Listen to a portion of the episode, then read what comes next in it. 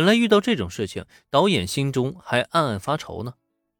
观察对象身为真正的豪门大少爷，肯定不可能像普通的素人那样，随便三言两语，再加上小小的通告费，就能让人家无条件的将观察素材给播放出去。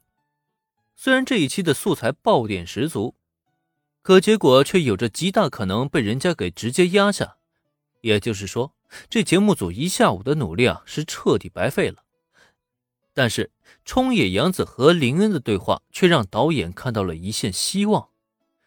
如果杨子小姐和对方很熟的话，能不能跟对方好好聊一聊，让他同意播放这期素材呢？超级美少年，真正的豪门大少爷，面对雅库扎，只用气势就把对方给压住了。这样的内容一旦播放出去，那收视率岂不是百分百暴涨吗？意识到这一点。导演是立即讨好上前，准备借这个关系去套近乎，但问题是林恩可能会让他如愿吗？原来您认识杨子小姐？对，我和杨子小姐有过合作。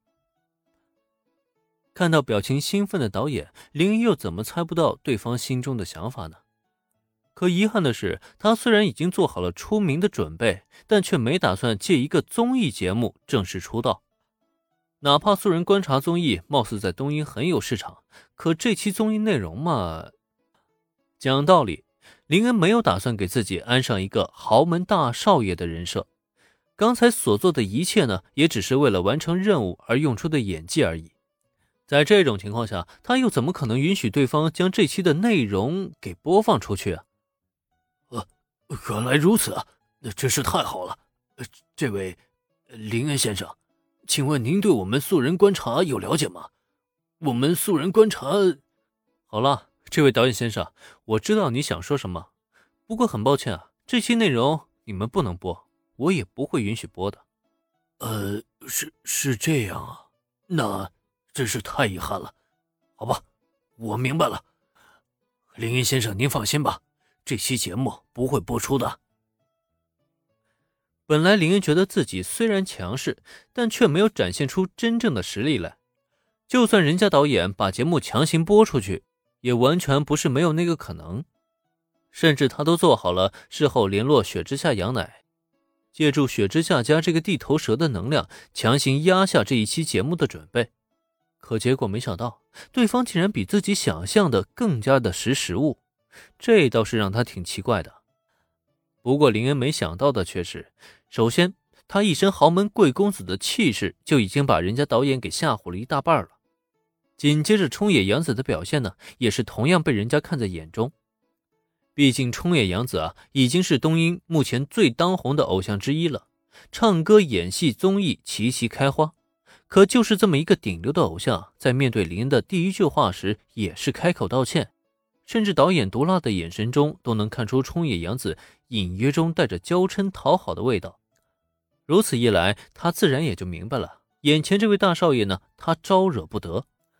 节目不能播出就算了，反正再找机会观察新素材也没有关系。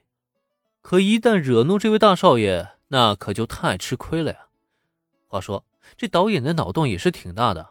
冲野洋子的确是挺看重林恩的，也愿意跟林恩主动示好。但讨好什么的，却还真没有达到那个程度。毕竟林恩也没在人家面前展露过什么价值，暂时林恩身上呢也没有什么值得人家讨好的地方。冲野洋子现在做的，其实呢也只是想跟林恩交个朋友而已。除此之外，他其实也没有多想。毕竟从各种意义上来说呢，林恩最先吸引冲野洋子的不是别的，正是他的一张帅脸。林恩君不打算在综艺上露脸吗？啊，那真是太遗憾了。导演的请求被拒绝，冲野洋子听闻呢，也是面露可惜的神色。